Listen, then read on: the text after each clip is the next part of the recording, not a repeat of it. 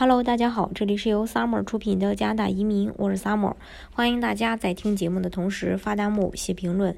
想了解更多移民资讯，请添加微信幺八五幺九六六零零五幺，或关注微信公众号“老移民 Summer”，关注国内外最专业的移民交流平台，一起交流移民路上遇到的各种疑难问题，让移民无后顾之忧。二零二零年对全球的任何一个人来说都是不平凡的一年。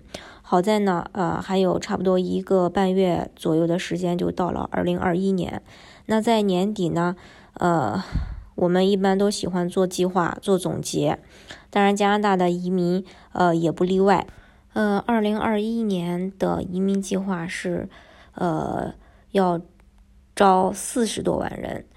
嗯，那么在呃，最近加拿大当地时间十一月十三日的中午，呃，东部时加拿大的东部时间吧，十二点到一点，加拿大的移民部长与多伦多新闻界最知名的记者做客多伦多的加拿大俱乐部，呃，去关于移民这个事情展开了一系列的讨论。嗯，然后移民部长也提到，一年前的这一周，十二月二十日。他当时宣誓就职加拿大移民、难民和公民部长，然后在新闻发布会上，他也被问到所期待的，呃，所有事情都是否如期和超额完成。很多事情呢，他说我们没有办法预料，包括疫情，真真的改变了我们生活的许多方面。我会强调这个问题，一个不变的事情就是我们对移民的需要。这段时间我所思考的问题与这样一个说法相关：人口决定命运。我想我们可以持久地从加拿大的移民中学到很多东西。这不是一个巧合。加拿大进入二十世纪到二战后，成为经济发展很快的国家。在过去一些年，快速增长都与大量移民同时发生。因为当我们的人口增长，我们的经济增长让所有加拿大人受益。在加拿大历史上，我们实际上是处于处在一个特特别的契机。我们这一代面临的挑战，我很有信心我们会赶上这个机遇。在我进入主题前，我想告诉大家，我希望每一个人和家人都健康。尽管目前很艰难，相信曙光就在眼前。我们的政府拥有值得骄傲的，在通过移民来建设国家方面的所作所为，从欢迎叙利亚难难民到家庭团聚，都尽量变得容易。很多成功案例也都证明了这一点。然而，未来的几年将与前几年不同。我们的2021到2023年度移民计划是我们的指南。短期的经济恢复与长期的经济繁荣。的关键还是移民，这就是为什么我们有一个分层次的计划来说明未来三年我们逐年增加移民数据。我们的目标是在未来三年每年欢迎四十万一千人，然后四十一万一千人，还有四十二万一千人的新移民到加拿大。换句话说，就是我们目前国内人口的百分之一。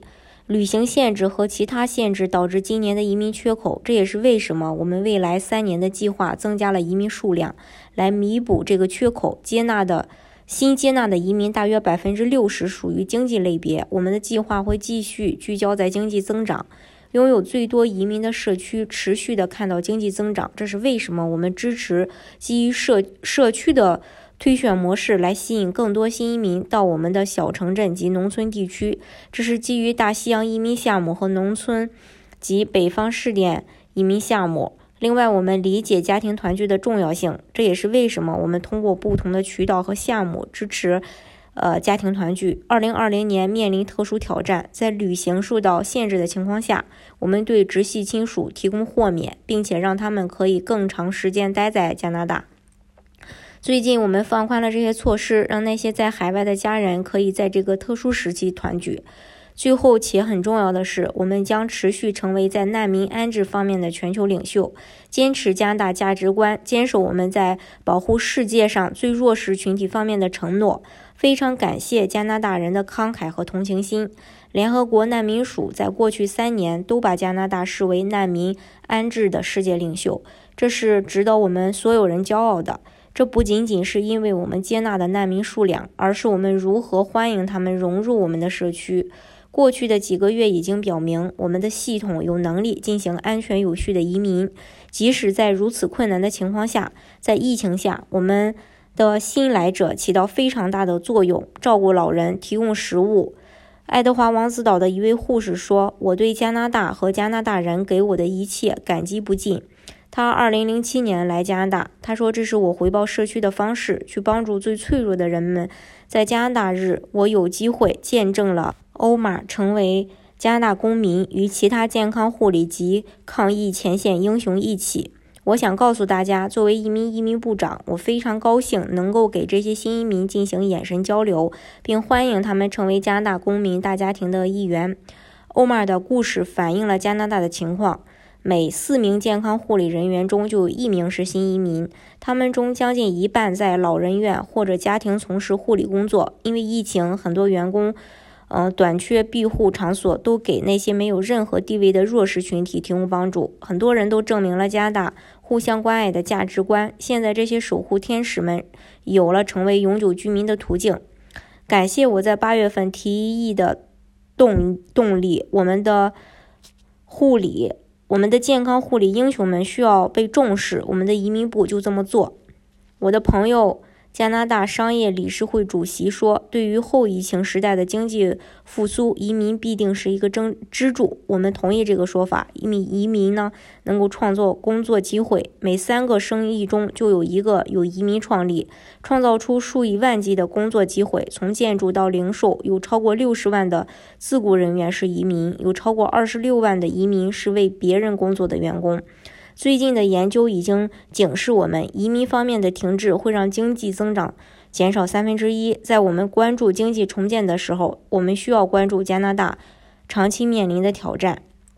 我们的劳动力老龄化很快，在一九七一年，在职人员与退休人员是七比一，现在是三比一，到二零三五年是二比一。在这样的比例下，加拿大要支出超过百分之四十的税用。用于支付健康护理这样的服务。感谢移民，我们的劳动力数量每年持续在增长。从2013年开始，就业岗位的净增长都来自移民。移民可以帮助我们解决劳动力短缺的问题。在旅行限制的情况下，我们可以最大限度地利用在加拿大境内的人才，抓住特殊的机遇，吸引已经在这里的人们，包括临时工人、留学生、寻求庇护的人，他们。的身份是临时的，但他们的贡献是持持久的。以留学生为例，留学生为我们的教育机构和社区做出巨大贡献。我们不仅仅要让他们在这里学习，我们还希望他们留下来在这里生活。所以，我们要让有学习许可的留学生更容易地留在加拿大。我们给他们更多的加分，从而他们可以有资格申请经济类的移民。我们的科技行业正在蓬勃发展，也感谢移民。我们已经通过全球技术移民项目招募了四万三千名以上的高科技人才，而且正在帮助二百五十个创业项目。当我们向人们敞开大门，我们就是向繁荣敞开大门。现在加拿大人明白，尽管面临疫情的挑战，我们的移民体系有很强的竞争优势，可以推动加拿大进步。这是我们做的选择。加拿大的命运不被我们的人口限制，因为我们选择的开放，让我们国家充满活力和繁荣。这是最近移民部长在做客多伦多加拿大俱乐部的时候，又一次肯定了移民带给加拿大经济的无限可能。所以呢，大家一定要抓住这种利好的时机，尽快做个规划。尽快去拿到身份。